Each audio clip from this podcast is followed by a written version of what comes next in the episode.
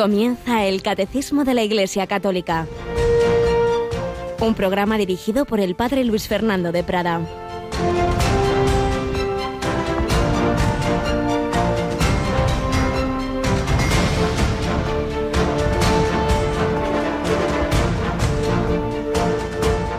Cuando levantéis en alto al Hijo del Hombre sabréis que yo soy, y que no hago nada por mi cuenta, sino que hablo como el Padre me ha enseñado.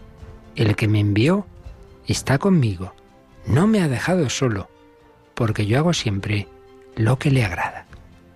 Alabado sean Jesús, María y José, muy buenos días, queridísima familia de Radio María, en este 9 de abril, martes de esta quinta semana de Cuaresma, que tradicionalmente llamamos la Semana de Pasión, mirando ya la Semana Santa con evangelios que nos van relatando esos últimos días de la vida de Jesús, ya con el cerco en torno de él, que se iba cada vez estrechando más, que le iban a llevar a la muerte y que Jesús va anunciando de distintas formas. Hoy con estas palabras misteriosas. Cuando levantéis en alto al Hijo del Hombre, sabréis que yo soy. Esta palabra, el yo soy, no es simplemente que soy yo, ¿eh? No, no, no, no. Tiene esa resonancia de una de las escenas más importantes de toda la Escritura cuando Moisés se acerca a aquella zarza ardiente y, Dios le habla y le pregunta a Moisés, ¿tú quién eres? Yo soy el que soy. Pues bien, cuando levantéis en alto al Hijo del Hombre, al Hijo de Dios hecho hombre, le levantéis en alto en la cruz, es cuando sabréis que yo soy, es paradójico. Acabaréis creyendo en mí, en mi divinidad, el yo soy divino, precisamente cuando manifieste el amor tan grande que os tengo muriendo por cada uno en la cruz. Y es que ese yo soy, ese Dios eterno e infinito que se reveló a Moisés, ante todo es amor. Yo soy el que soy, yo soy el que está siempre con vosotros, yo soy el que es fiel en todo momento. Yo os lo voy a demostrar no hablando ya simplemente desde el cielo, sino haciéndome uno de vosotros muriendo en una cruz, para que mirándome a mí os curéis. Por eso la primera lectura de la misa de hoy que nos pone la liturgia de la Iglesia es aquella escena de cuando van los israelitas por el desierto, empiezan a murmurar serpientes venenosas que les pican y mueren y se curan cómo? Mirando a una serpiente que había mandado Dios hacer a Moisés como en un estandarte, el que esté mordido de serpiente, que la mire y al mirarla se curará. ¿Qué tenemos que hacer nosotros? Mirar el estandarte de la cruz. Mirar, se entiende con esa mirada de fe que nos transforma, fe que se convierte en esperanza y caridad. Mirar a Jesús. No nos curamos por nosotros mismos. es Jesucristo, el médico, que ha venido a sanar nuestras heridas. Todos estamos heridos, mordidos por la serpiente del pecado, todos. La serpiente del pecado original, los pecados personales, personales y, y, familiares y, y sociales de nuestro mundo que nos van rodeando y que todos recibimos mordeduras, no tenemos más remedio que esa, que esa mirada al crucificado. Él es el que es capaz de sanarnos. Por eso, intensifiquemos en este final de la cuaresma nuestra dimensión contemplativa, la oración, los sacramentos. Miremos a Jesús, hagamos el Via Crucis. Y bueno, en esa dimensión contemplativa, como antes nos recordaba Yolanda y vamos a recordar ahora, pues tenemos nuestros ejercicios espirituales. Yolanda, buenos días. Muy buenos días, Padre. Bueno, pues sí, estamos en esta quinta semana de cuaresma en la que ofrecemos abundancia, abundantísima, ¿verdad? De meditaciones eh, para que cada uno coja las que mejor le vayan, o, si uno quiere todas, todas. Bueno, eso ya cada uno tiene que ver, ¿verdad? Esas tandas de ejercicios espirituales en esta semana y luego la que viene, una tanda, pero esa muy intensiva, con cuatro meditaciones al día, lunes, martes y miércoles santo. Bueno, eso ya lo recordaremos. Vamos a recordar ahora que en esta semana tenemos en efecto cuatro tandas de ejercicios. Si quieres, vuelve por si quien no te haya oído hace unos minutos, recordamos cuáles son. A las 11 de la mañana podremos escuchar eh, los ejercicios que dirige el padre Roberto González Tapia. A las 6 de la tarde, los ejercicios eh, dirigidos por Fray Abel García. Y a las 11 de la noche, el padre Arturo Díaz eh, nos acompañará también con otras meditaciones. Y todo ello, pues, para ayudarnos a vivir mejor, más intensamente y más cerca del Señor la Semana Santa. Así es. Em, Y luego, bueno, pues también evidentemente esa Semana Santa empieza el Domingo de Ramos, entonces sí que tenemos que decir que esa meditación del Padre Roberto, que nos acabas de decir que a las 6 a las 11 de la mañana, el domingo, obviamente, a esa hora estamos con la misa del Papa, estamos con la misa del Domingo de Ramos. Y entonces esa meditación el Domingo de Ramos será a las 3 de la tarde y, de la tarde. Y se me ha olvidado también los ejercicios que ofrecemos a las 4 de la madrugada, eso es. que, eh, bueno, pues vamos a ofrecer unos ejercicios que impartió ya en su día el, el padre Miquel Viaín, pues que ahora está en la casa del padre, ahí disfrutando del Señor. Pues sí, nos los dirige desde el cielo porque en, en, un viaje de estos que los curas hacemos corriendo y volando demasiado rápido, pues a, a celebrar misa, pues murió un accidente de tráfico hace ya unos meses y nos había dado los ejercicios aquí hace dos o tres años y podemos volver a escuchar esas meditaciones de madrugada. Pues sí, eso esta semana y como os digo el domingo de Ramos tenemos también nueve y media diez, no, no tenemos claro el horario cuando comenzará esa misa del domingo de Ramos del Papa, porque ya seis empieza primero en la, en la plaza de San Pedro, una pequeña procesión, lógicamente la procesión de Ramos, y la Santa Misa, bueno, en torno a nueve y media, diez menos cuarto diez, eh, comenzará esa Santa Misa y por ello la meditación de las 11 en el domingo será a las 3 de la tarde. Bueno, pero a las 3 de la tarde hoy también dentro del aniversario, el 20 aniversario que estamos celebrando este año de Radio María, creo que nuestros compañeros de promoción nos van a comunicar algo. Yolanda, ¿tú sabes, ¿tú sabes algo, algo? que estamos ahí todos deseosos de saber cuál es la canción que han elegido que haya sido la ganadora. Las canciones. Las, canciones, perdón. Porque al final eran, había tantas y tan buenas que creo que han tenido que hacer ahí varias menciones de, de distintas canciones, tres o cuatro me, me, he oído, pero yo estoy intrigado también. Pues nada, vamos a saber cuál es esa canción del 20 aniversario de Radio María. A las 3 pues de la tarde, atentos. Exactamente, en el programa de Mónica a las 3 de la tarde, pues, pues eso, nos cuentan ese tema que han decidido sobre las canciones, aunque evidentemente lo importante es que ha habido mucha participación y que las iremos oyendo todas, poco a poco, pues las próximas semanas, luego en la campaña de mayo. Bueno, y también hay que decir que aquel que quiera participar en los actos del 27 de, y 28 de abril, bueno, 28 de abril es eso ya cada uno tiene que ir por su cuenta al Cerro de los Ángeles, a la Santa Misa, que tendremos allí a las diez y media de la mañana. Pero el 27 de abril, como es en un salón de actos de un colegio y claro, con un aforo limitado, ahí no hay más remedio por razones de seguridad que inscribirse. ¿Y cómo? Pues hay que apuntarse que sacarse una entradita a través de Internet. Entonces, si entran en nuestra página web, abajo verán un evento que pone habla del 20 aniversario y un enlace para eh, poder poderse inscribir. No se puede uno presentar allí a la francesa, como decimos en España. Los franceses creo que dicen a la española o a la inglesa, en fin. Pues no se puede uno presentar así como así, sino que, hay que inscribirse. Y que no domine esto, bueno, pues que llame a nuestro teléfono de atención al oyente y ya, ya le dirán cómo, cómo hacerlo, ¿verdad? Así que ya lo sabéis, 27 de abril y hoy a las 3, esa, esa canción o canciones del 20 aniversario. Pues vamos adelante, hemos hablado de que hay que contemplar a Jesús, vamos a hablar un poquito de esa dimensión contemplativa que tenía la Madre Teresa de Calcuta, eh, puesto que en esta primera sección de nuestro programa del Catecismo estamos recogiendo algunos retazos de su vida, tal como nos recuerda el padre Leo Masburg.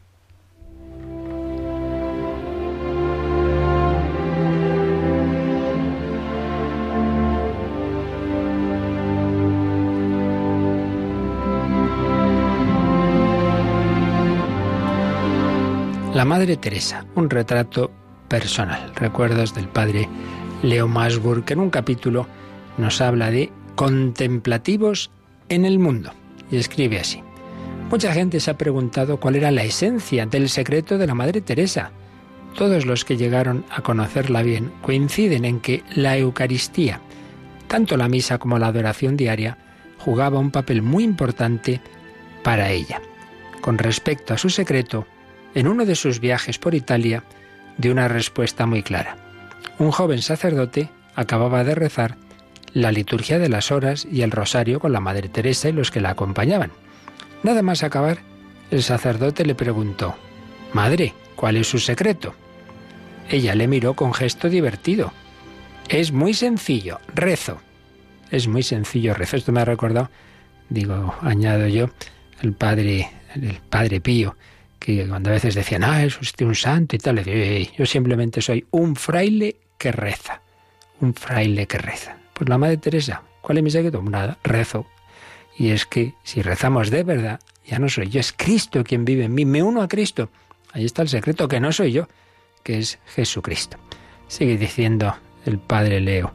Hice un retiro espiritual de 30 días en la casa de los padres misioneros de la caridad en Nueva York para discernir si debía unirme a ellos. En aquel tiempo, la Madre Teresa iba mucho a la nueva casa de los padres en Nueva York, porque estaban elaborando sus estatutos. Después del retiro, le conté a la Madre Teresa que un padre capuchino me había prevenido al principio de mi vocación sacerdotal en los siguientes términos. No pienses que vas a poder ser sacerdote si no rezas al menos hora y media cada día. Hora y media cada día. En aquel momento aquello me impresionó, porque todavía no había comprendido el significado de la oración prolongada. Ahora quería entender lo que la oración significaba para la Madre Teresa. Su respuesta fue simple y clara.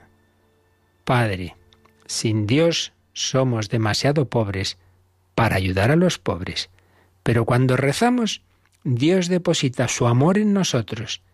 Las hermanas son pobres, pero rezan. El fruto de la oración es el amor. El fruto del amor es el servicio. Solo cuando uno reza puede servir realmente a los pobres.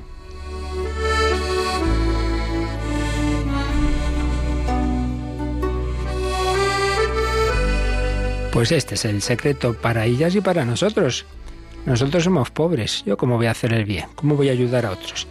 ¿Cómo voy a ayudar a los pobres si yo soy pobre?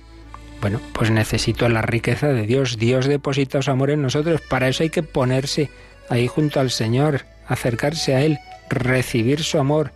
Y como repetía muchísimas veces esta, en este encadenamiento de términos la Madre Teresa, el fruto del silencio es la oración. Hay que hacer silencio en el corazón.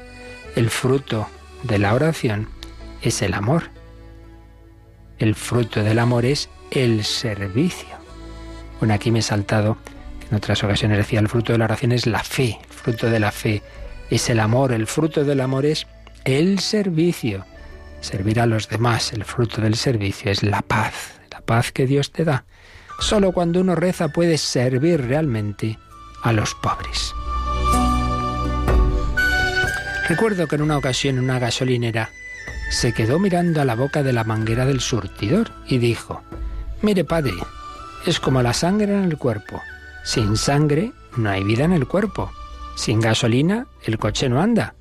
Sin oración el alma está muerta. Y otra de las ideas que la Madre Teresa repetía era que la oración nos da un corazón puro, purifica nuestro corazón y un corazón puro puede ver a Dios. Al principio yo no entendía aquello de ver a Dios pero para ella ver a Dios era la capacidad de reconocer la presencia de Dios y su actuación en nuestra vida, percibir su mano en todo y corresponder a esa actuación con nuestro amor. Si tienes un corazón puro, puedes ver a Dios en todo y en todos. Y a partir de ahí, la Madre concluía, si vemos a Dios, nos amaremos unos a otros como Dios nos ama. Por eso, el lema de su vida fue, Amor en acción. Pues creo que tenemos ya buena meditación para este día de hoy. Vayamos a la gasolinera del amor de Dios, a coger esa gasolina, la oración, la Eucaristía, a través de los sacramentos. El Señor nos da esa gasolina del amor y también purifica el corazón, un corazón puro con el que podemos ver a Dios en todo. Sí, sí, es fácil verle en las personas buenas, en los acontecimientos agradables, pero cuando llega el dolor, los problemas, esa persona antipática, ese que me dicen no sé qué, para verle ahí necesitas un corazón purificado, como el de María, un corazón puro. Y para ello hay que unirse al Señor, dejar que el agua del Espíritu Santo lo limpie. Pues sí, dejémonos purificar por el amor de Dios. Bienaventurados los limpios de corazón, porque ellos verán a Dios.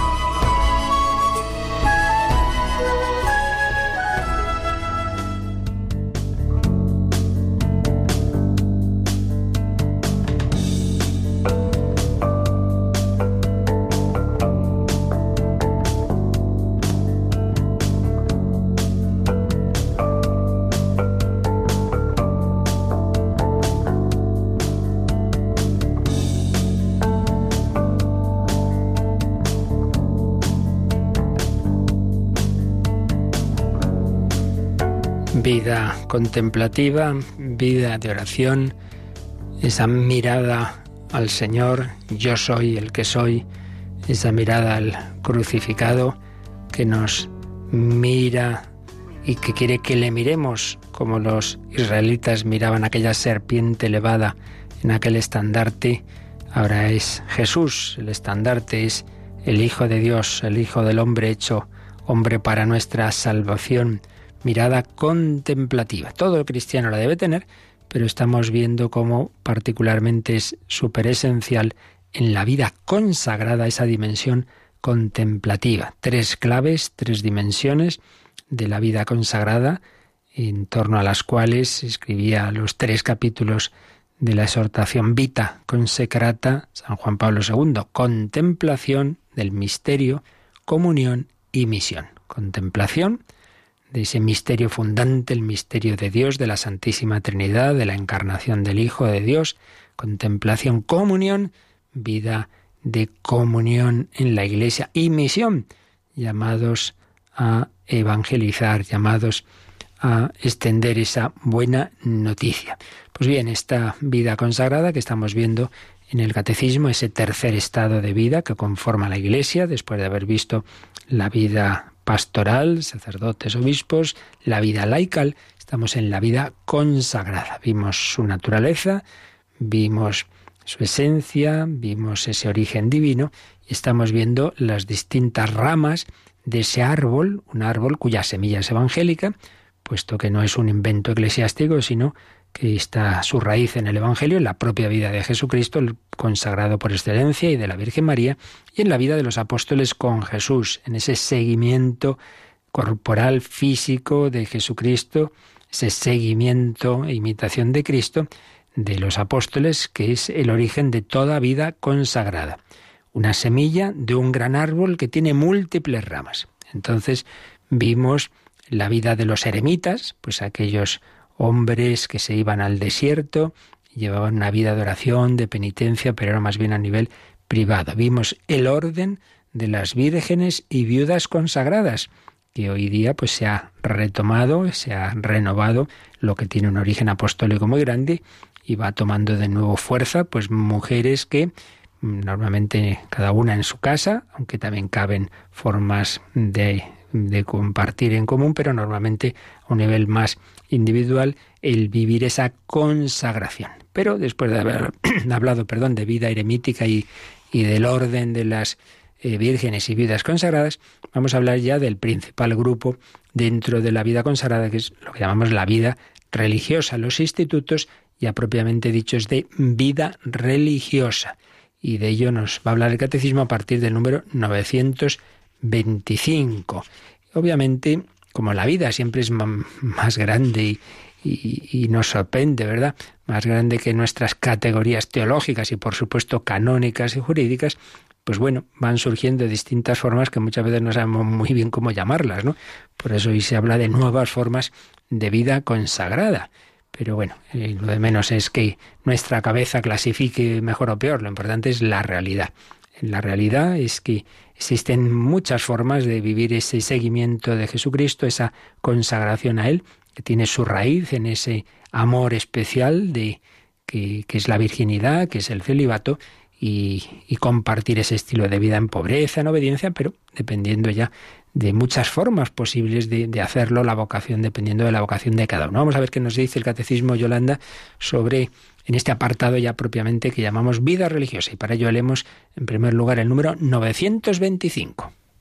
Nacida en Oriente en los primeros siglos del cristianismo y vivida en los institutos canónicamente erigidos por la Iglesia, la vida religiosa se distingue de las otras formas de vida consagrada por el aspecto cultural, la profesión pública de los consejos evangélicos, la vida fraterna llevada en común y por el testimonio dado de la unión de Cristo y de la Iglesia. Yo diría que a estas horas se te doy una letrita, por el aspecto no cultural, sino cultural. El culto cambia un poquito, ¿verdad? Sí, sí, cambia, cambia. Bueno, a estas horas te disculpamos. Pues sí, vamos a, releerlo viendo un poquito qué quiere decir esto. Estamos dentro de todo ese grupo, todo ese eh, grupo grande que decimos vida consagrada. Pero nos ha dicho este número del catecismo que, que se distingue de otras formas de vida, lo que ya es propiamente la vida religiosa, y ahí es donde da estas razones, ¿no? Estos matices. El aspecto cultural, por un lado. Luego, profesión pública de los consejos evangélicos. En tercer lugar, vida fraterna en común.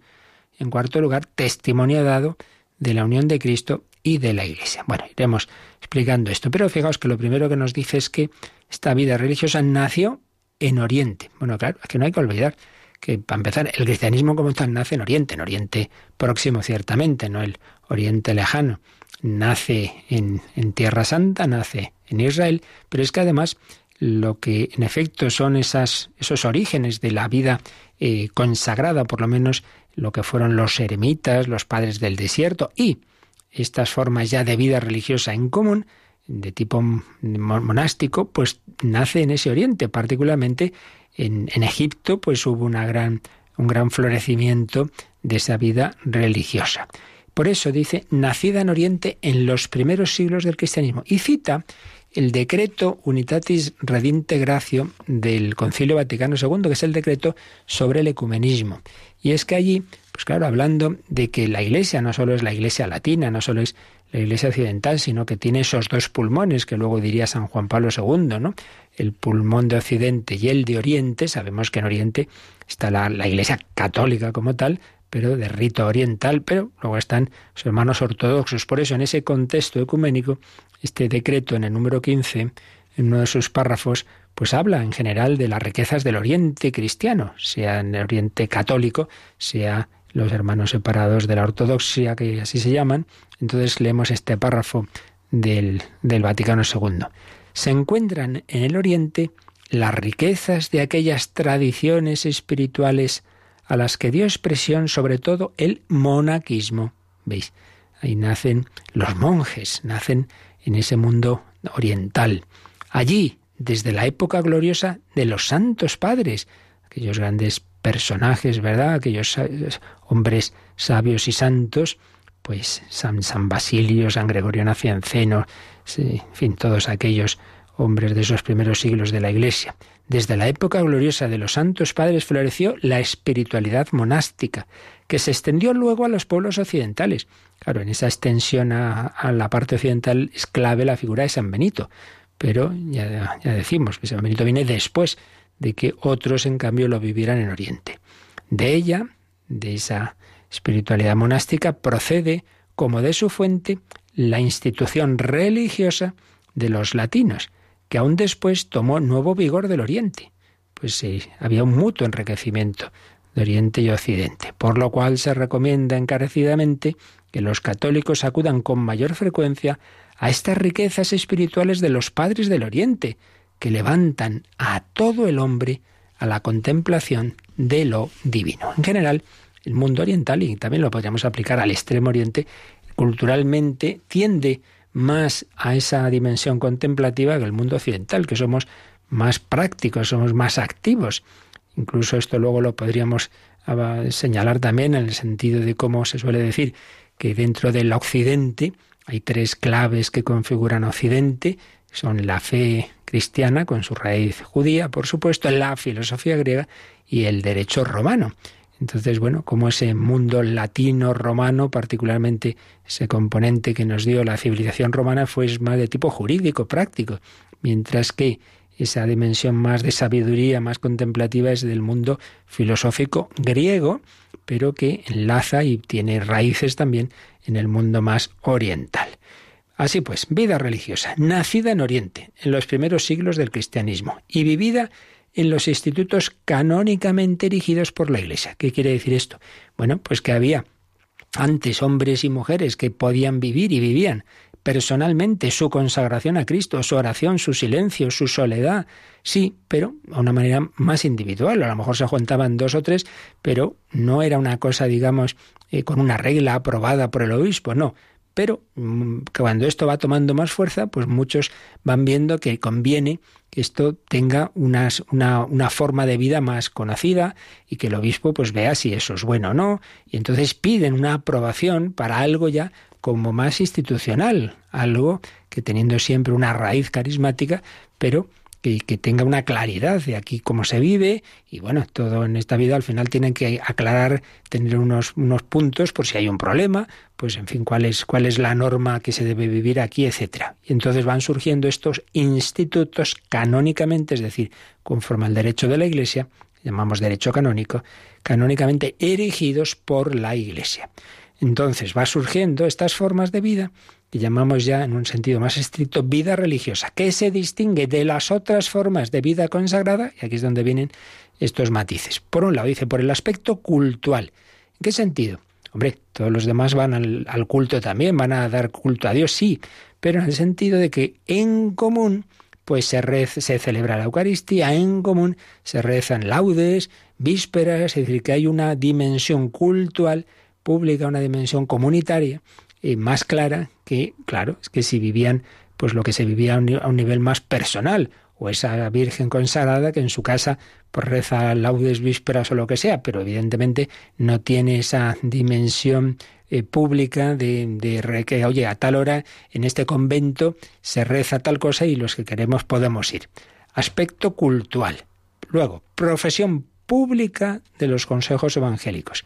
El eremita personalmente también vivía y vive esa castidad, pobreza, obediencia, pero aquí hablamos de profesión pública, es decir, llega un momento en que tras ese periodo de formación, de discernimiento, de, ir dando pasos señalados y, y reglados conforme a la regla o las constituciones de ese instituto religioso, pues llega el momento en que hay una certeza moral de que Dios en efecto llama a esta persona a profesar este tipo de vida y ella lo va a prometer y Dios la va a consagrar. Es ese momento de la profesión pública, eh, que es una, como vimos en días anteriores, una consagración. El obispo o un delegado suyo, pues realiza una acción litúrgica en la que por un lado ese candidato o candidata pues promete vivir conforme a esa castidad, pobreza, obediencia y el estilo de vida propio de ese instituto y, Dios responde con la gracia de Dios, con el Espíritu Santo, con la consagración de esa persona.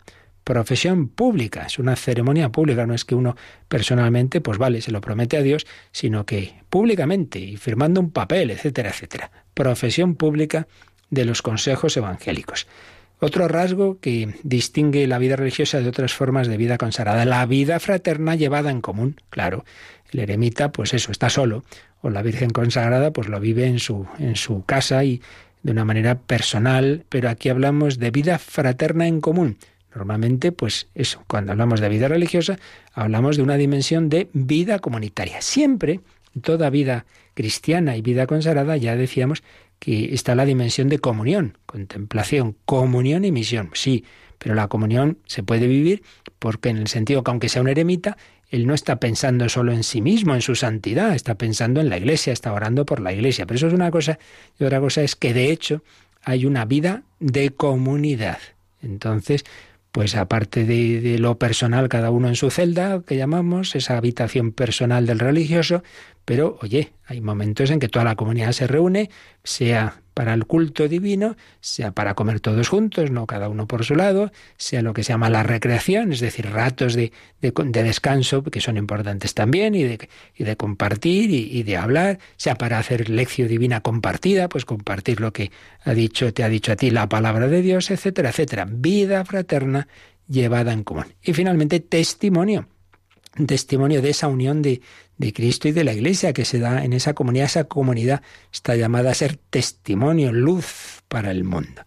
Distintos aspectos, pues, de esta vida consagrada que llamamos vida religiosa cuando pues se vive en un instituto aprobado por la Iglesia, con una determinada regla, constituciones, etcétera, con eh, una dimensión pública que se hace patente especialmente en ese momento de profesar eh, la profesión, la profesión pública, la profesión perpetua de los consejos evangélicos, con un culto comunitario, en determinados momentos al menos, en el que el, pueblo de Dios puede unirse a esos religiosos o religiosas en sus oraciones, con una vida de comunidad y con un carisma que luego ya dependiendo si es una institución de vida contemplativa o de vida activa, pero siempre da testimonio, aunque sea de vida contemplativa, es un testimonio ante el mundo de cómo mm, Jesucristo es capaz de llenar el corazón de esas personas, de hacerlas felices, pues en la sencillez, en la pobreza. Nada te turbe, nada te espante, solo Dios basta. La vida religiosa es un testimonio de que solo Dios basta. Y así lo vivió Teresa de Jesús y así esa su poesía del nada te turbe mm, se ha versionado por el maestro eh, romano Frisina. Vamos a escuchar esta versión de esas palabras inolvidables de Teresa de Jesús. Nada te turbe, nada te espante.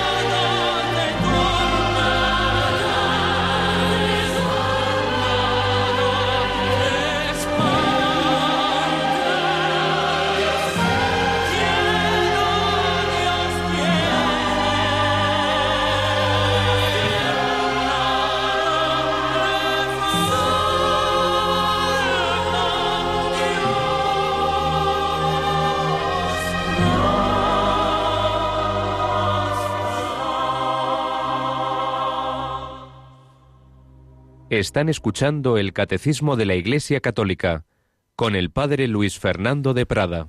Solo Dios basta. Cuando uno realmente está arraigado en Dios, pues claro que sí. No, no esto no se trata de un de un estoicismo en el peor sentido, de una apatía, de que las cosas me dan igual. No, no es eso, no es eso, evidentemente que no. El corazón cristiano, como el corazón de Cristo y de María, sufre y goza, pero evidentemente no como quien ha puesto todo su corazón en realidades de este mundo. No, no, no. Como Dios no pasa, como Dios siempre está ahí, como Dios nunca muere y si muere resucita, que decía una cancioncilla, pues no hay ese, ese hundirse ante los problemas, ante las dificultades, ante la muerte, y puedes estar acompañando a un moribundo con serenidad, con paz, con dolor, con lágrimas, pero sabiendo que también Él está llamado a esa vida con Dios. Nada te turbe, nada te espante, solo Dios basta y eso lo tenemos que vivir todos los cristianos. Todos tenemos esa llamada, una dimensión contemplativa, a vivir desde Dios, a saber que nuestro corazón está hecho para el Señor, pero en la vida consagrada y dentro de la vida consagrada en esta forma más extendida que es vida religiosa se vive pues de una determinada forma con estos matices que estamos viendo y vamos a ver esto mismo que aquí nos ha resumido el catecismo como lo decía en un par de números de la exhortación Vita Consecrata San Juan Pablo II. Dedicaba el número 8 a hacer un evidentemente un, mínimo resumen de, de, institutos religiosos, por un lado en el 8 los contemplativos y en el 9 los de tipo de vida activa, decía en el 8. Los institutos orientados completamente a la contemplación, formados por mujeres o por hombres, son para la Iglesia un motivo de gloria y una fuente de gracias celestiales. Ya decíamos otro día que es muy habitual en nuestro mundo activista y, y de poca fe, pues el desprecio de esta, vida. Y bueno, sí, los que hacen cosas ahí con los pobres, con los enfermos, sí, sí, eso sí, pero esto que hacen ahí perdiendo el tiempo los contemplativos, pues de eso nada. Ahí está, digamos, la gasolinera, la fuente de la vida divina. Con su vida y su misión, sus miembros imitan a Cristo orando en el monte. ¿Qué pasa? ¿Que Jesucristo perdió el tiempo cuando se subía al monte Arar o los 40 días en el desierto? Imitan a Cristo orando en el monte. Testimonian el señorío de Dios sobre la historia y anticipan la gloria futura. Fijaos, testimonian el señorío de Dios sobre la historia. una gran orden religiosa grande, de pequeña en cuanto a números, pero grande por su fortaleza, por su historia es la cartuja, y tienen ese lema en el que se ve la bola del mundo y la cruz, y dice cómo todo va pasando y la cruz permanece. Es el señorío de Dios sobre la historia. El cielo y la tierra pasarán, mis palabras no pasarán. En la soledad y el silencio, mediante la escucha de la palabra de Dios, el ejercicio del culto divino, la ascesis personal, la oración, la mortificación y la comunión en el amor fraterno orientan toda su vida y actividad a la contemplación de Dios. Es el fin, esa dimensión. Que por cierto, esto lo aspiraban a ello los filósofos griegos. Para Platón y Aristóteles la suma, o sea, lo más grande que el hombre podía hacer era la contemplación de la sabiduría. Lo que ellos no sabían, porque claro, no, no habían recibido la fe, es que la sabiduría no es una cosa así en abstracto, que Dios no es un motor inmóvil, que no son las ideas de ese cielo platónico, sino que es un ser amoroso personal que además nos ha revelado su rostro en Cristo. Contemplación de Dios. Ofrecen así a la comunidad eclesial un singular testimonio del amor de la Iglesia por su Señor. Fíjate, estas personas aman tanto a Cristo que son capaces de encerrarse de por vida en este monasterio testimonio del amor de, su iglesia, de la Iglesia por su Señor y contribuyen con una misteriosa fecundidad apostólica al crecimiento del pueblo de Dios. Claro, repito, si uno no tiene fe en la dimensión eh, contemplativa, le parece que se pierde el tiempo y entonces no valoran la oración y cómo de ahí pues brotan tantas gracias que necesitamos eh, lo que, los que estamos en, a campo abierto.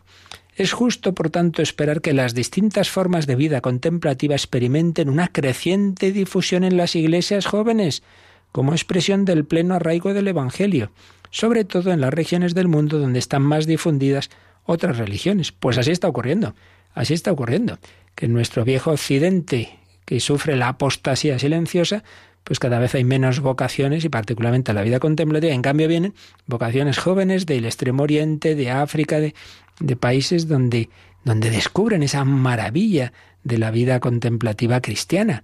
Y entonces muchos y muchas jóvenes, pues de muchos países, ya digo, de India, de, de, de, África, de, distintos países, pues ahí sí, de Corea, pues tienen esa llamada eh, amorosa de Jesucristo a una vida contemplativa. Esto permitirá testimoniar el vigor de las tradiciones ascética y mística cristianas y favorecer el mismo diálogo interreligioso.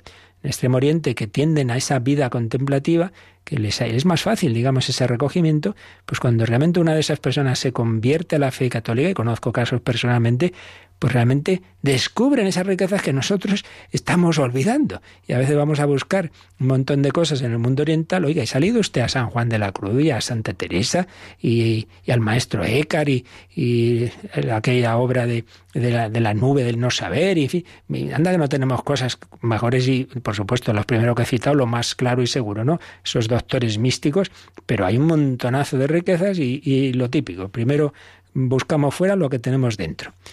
Y luego el número nueve, la vida religiosa apostólica. En Occidente han florecido a lo largo de los siglos otras múltiples expresiones de vida religiosa, en las que innumerables personas, innumerables, renunciando al mundo, se han consagrado a Dios mediante la profesión pública de los consejos evangélicos según un carisma específico y en una forma estable de vida común, para un multiforme servicio apostólico al pueblo de Dios. Así pues, ahora hablamos de esas órdenes de, eh, esa, de vida religiosa, pero activa. Y nos ha dado estos matices, ¿no? Renunciando al mundo, se han consagrado a Dios, lo vimos los días pasados, mediante la profesión pública de los consejos evangélicos según un carisma específico. Se vive de distinta forma la, la pobreza o la obediencia, pues en, en, las clarisas, en las carmelitas, en los cartujos, en los franciscanos, en los jesuitas, sí, de distinta forma, aunque lo esencial sea semejante, en una forma estable de vida común. Ya decimos que esa vida común es un aspecto de la vida religiosa, una forma estable para un multiforme servicio apostólico al pueblo de Dios. No es simplemente para que nosotros aquí seamos muy buenos y nos llevemos muy bien, sino para servir al mundo. Esa dimensión universal, esa dimensión de, ir a, a todos los cruces de los caminos según el carisma que Dios va dando, porque Dios ve la historia. Dice, oye, ahora hace falta mm, cuidar la educación de los niños. Y suscita un montón de instituciones para la educación. No, pues ahora aquí están abandonados los enfermos. Suscita a los camilos, suscita a esta orden, a esta otra. Uy, el, el mundo de la enfermedad mental suscita a un Juan de Dios, a un Benito Meni porque el Señor ve, ve las necesidades del mundo y entonces va suscitando diversos carismas. Por eso seguía diciendo Juan Pablo II en el número 9 de Vita Consacrata, las diversas familias de canónigos regulares, las órdenes mendicantes, los clérigos regulares y en general las congregaciones religiosas masculinas y femeninas dedicadas a la actividad apostólica y misionera y a las múltiples obras que la caridad cristiana ha suscitado.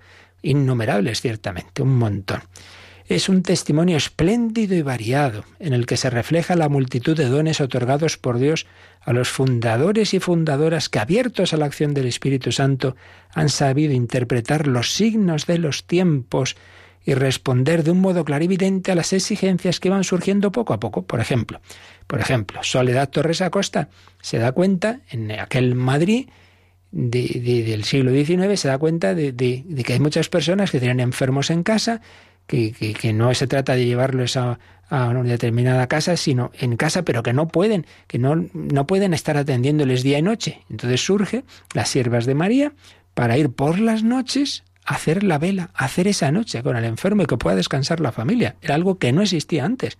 Entonces, en un momento dado, pues la luz del Espíritu Santo a través de ese fundador se da cuenta de ese signo de los tiempos y surge esa orden, esa, esa congregación. Siguiendo sus huellas, muchas otras personas han tratado de encarnar con la palabra y la acción el Evangelio en su propia existencia, para mostrar en su tiempo la presencia viva de Jesús, el consagrado por excelencia y el apóstol del Padre. Aquí hay una idea clave que ya dijimos el otro día. La encarnación, el Hijo de Dios se hizo carne, tuvo que escoger un determinado tiempo, época, lugar, Claro, no podía encarnarse a la vez en el siglo I, en el III, en el VII, eh, en, Tierra Santa o en Japón, ¿no? Pues en la providencia prepara todo para unas determinadas circunstancias y entonces, ¿cómo llega ese Jesús que se hizo hombre en Israel hace 20 siglos a España en el siglo XXI? A través de ti.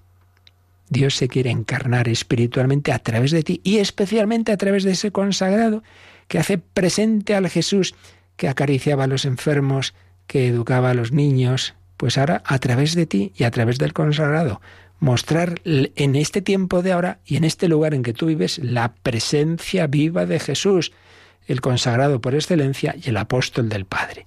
Los religiosos y religiosas deben continuar en cada época tomando ejemplo de Cristo el Señor, alimentando en la oración una profunda comunión de sentimientos con Él, de modo que toda su vida esté impregnada de espíritu apostólico y toda su acción apostólica esté sostenida por la contemplación.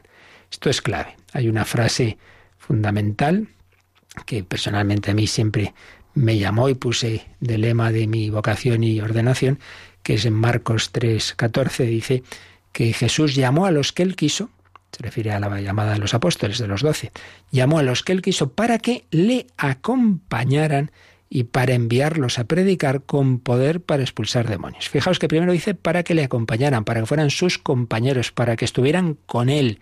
Podemos traducir. Primero, para estar con él. Vivieron con él esos tres años de vida pública. Eso es lo primero y luego para enviarlos a predicar, enviarles a dar testimonio de ese Jesús al que conocían.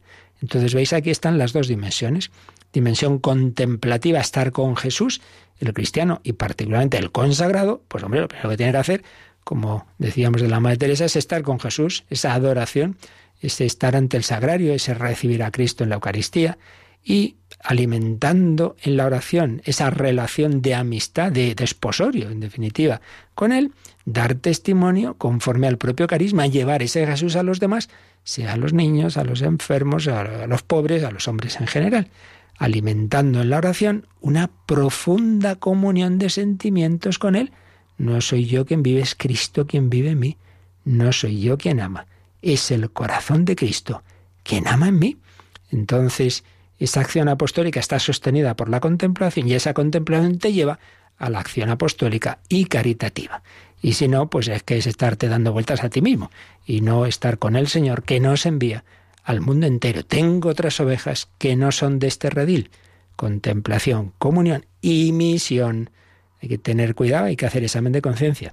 A mí a lo mejor me falta la dimensión contemplativa, hago mucho y rezo poco. Venga, vuelve más a la capilla. Al revés, a mí me quedo en la capilla me gustito y no salgo al mundo. Oye, no, no, estás llamado a evangelizar. Cada uno tiene que ver conforme a su carisma pues cómo vive estas dimensiones. Pero estas dimensiones se viven de una manera especial, pública, comunitaria, y en la forma establecida por la Iglesia, en la vida religiosa, que hoy hemos comenzado a ver en este número que hoy hemos comentado. Y bueno, aquí nos quedamos pidiendo al Señor ese amor para nosotros y especialmente para nuestros hermanos y hermanas de vida consagrada, de vida religiosa. Ya sabéis que estábamos pidiendo en estos días pues también vuestros testimonios de cómo en tu vida han influido, te han ayudado hermanos, hermanas religiosos, consagrados, hemos recibido bastantes, hemos ido leyendo los días anteriores, cuando tantas veces el mundo de hoy solo cuenta cosas, las cosas malas y negativas, cuéntanos tú también qué han hecho en tu vida, qué papel han jugado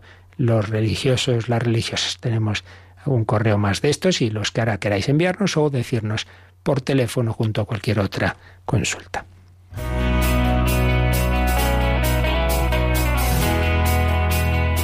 Participa en el programa con tus preguntas y dudas. Llama al 91005 9419. 91005 9419.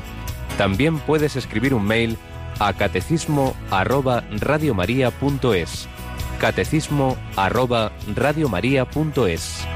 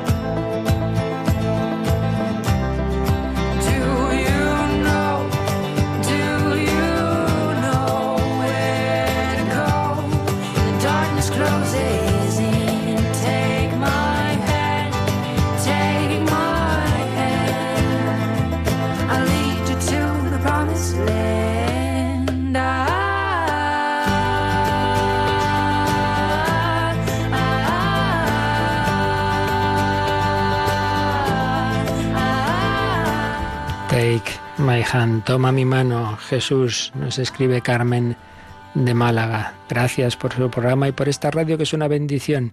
Estudié en un colegio de monjas, las hijas de Jesús. Es el mayor regalo que jamás me han hecho. Aquello fue como vivir en el cielo. Tuve la suerte de que me escogieran para el coro del colegio. Un coro celestial, gracias a la tenacidad y exigencias de nuestra directoria. En aquel tiempo me parecía un poco fastidio por los ensayos, pero ahora, ¿saben lo que es cantar los salmos y que jamás se me han olvidado? Doy gracias a Dios por eso. Dios ha sido grande conmigo. Llevo mis oraciones a las monjas, las llevo en mi corazón, Madre Asunción, Madre Ana María. Que Dios las guarde, estén donde estén. Al salir de aquel colegio sentí un gran vacío en mi vida. Dejé aquella forma de vivir, mi vida estaba vacía, pero cuando conocí Radio María fue como volver a casa, volver al cielo en la tierra. Dios os bendiga a todos, la mano de Dios estuvo siempre a mi lado, pues en mi familia no se rezaba mucho, ni, ni, ni era de iglesia, Hoy en día oro por todos ellos, sobre todo por mi padre que con gran esfuerzo pudo pagarme aquel colegio, mi madre. Un abrazo. Que nunca nos falte Radio María. Pues qué bonito ese recuerdo, ese estar introducida en, los salmos, a través de, de esos cánticos y ese volver al cielo en la tierra a través de Radio María. Y Yolanda, ¿tenemos también alguna llamadita? Sí, nos ha llamado José Vicente de Madrid y nos ha contado un poco su experiencia eh, con la vida religiosa. Dice que ha conocido pues a sacerdotes, a religiosos y que cuando era pequeño conoció a un capuchino, fue su monaguillo y le introdujo en la vida musical y ahora, gracias a eso, pues él es músico. Mira, dos casos en que la música está presente en la vida religiosa, ¿verdad? Y cómo el Señor se sirve de ello. Bueno, nos ha impresionado también, ayer lo comentaba una voluntaria, ¿verdad? Yoli, que ha habido una escena en el Museo del Prado impactante, ¿no? De una japonesa que entra al Prado y directamente va a por los Murillo. Va directamente, se salta lo que todo el mundo va a ver en el Prado, que si el Velázquez, este, el otro, no, a Murillo. Y entonces llega, empieza a buscar una determinada inmácula y se echa a llorar porque le dicen que está en restauración. Y venga a llorar y llorar, pero y ya buscan a otra que la entienda bien su lengua y les explica que hace años en Japón pues llegó una exposición de, Murillo, estas itinerantes que se hacen, y que ella estaba en un momento pues muy triste, no veía sentido a la vida, estaba pues planteando que para qué es la vida, no sé si como tantas veces ocurre en Japón, tentada del suicidio, y de repente vio esa Inmaculada, no recuerdo cómo se llama, una de las muchas que pintó Murillo, y entonces sintió que si existe esa belleza, que si esa mujer, María, tiene esa belleza que representa esa pintura, la vida vale la pena. Entonces quería ver el original, quería volver verlo aquí en, en el Prado y por eso estaba tan llorosa de no verlo. Claro, cuando se supo la historia la llevaron como una gran excepción pues al taller donde estaba ese cuadro y pudo disfrutar. Qué bonito, como simplemente el reflejo artístico de la Virgen María, la gran consagrada, la Inmaculada, la belleza, pues la llevó al, al, gusto por la vida, al sentido de la vida. En definitiva, Dios, en su reflejo en la Inmaculada, pues le ha transmitido que, que la belleza, que es la verdad y que es el amor, que en definitiva es Dios, hace que nuestra vida aquí, en este en esta época temporal en la que todo está es limitado y con su mezcla de, dolor, de sufrimiento, pero incluso así, por supuesto, vale la pena el gusto por la vida, la plenitud del corazón humano. Y esto, pues los religiosos, los consagrados, lo viven de una manera muy especial, por eso oíamos ese solo Dios basta, pero también esos reflejos en nuestra en, nuestra vida de ese Dios infinito, pues en, por ejemplo, eso en el arte, ¿no? Por eso cada uno pues que refleje a Dios en los dones que Dios le ha dado. Y uno de ellos, pues, es la música. Y la vida religiosa está muy presente la música. Por supuesto, en las órdenes contemplativas es fundamental ese culto, ese, ese rezo de la liturgia, pues con una música que, que eleve a Dios. Teníamos también un correo pendiente sobre esas palabras de Jesús. No sabía interpretar eh, lo del cielo y la tierra pasarán, mis palabras no pasarán. Entonces se preguntaba, a ver, ¿dónde lo tenía? Bueno, no me acuerdo el nombre, pero la pregunta es, eh, entonces, ¿a qué se refiere? ¿Es ir a la ley judía? No, no.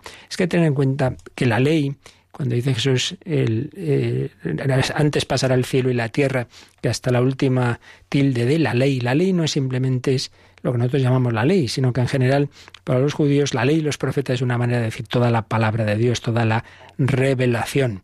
Por tanto, viene a ser decir que, pues que las palabras humanas pasan, pero la palabra de Dios se cumple siempre. Y que todo lo que el Señor nos ha dicho y enseñado, pues tiene esa dimensión de eternidad. Todo lo demás pasará, pero lo que Jesús ha dicho y anunciado se cumplirá. Por ahí, por ahí va la cosa. Bueno, pues ya seguiremos. Pedimos al Señor que nos ayude a vivir esa dimensión a la vez contemplativa y activa, con el corazón de María de Betania y las manos de Marta de Betania, vivamos este día unidos a Dios, haciendo el bien a nuestro alrededor. agradecemos a Yolanda su compañía y colaboración y a todos vosotros el que estemos aquí a los pies de Jesús, aprendiendo en lo que Él nos quiere enseñar a todos y le pedimos también su bendición. La bendición de Dios Todopoderoso, Padre, Hijo y Espíritu Santo, descienda sobre vosotros. Alabado sea Jesucristo.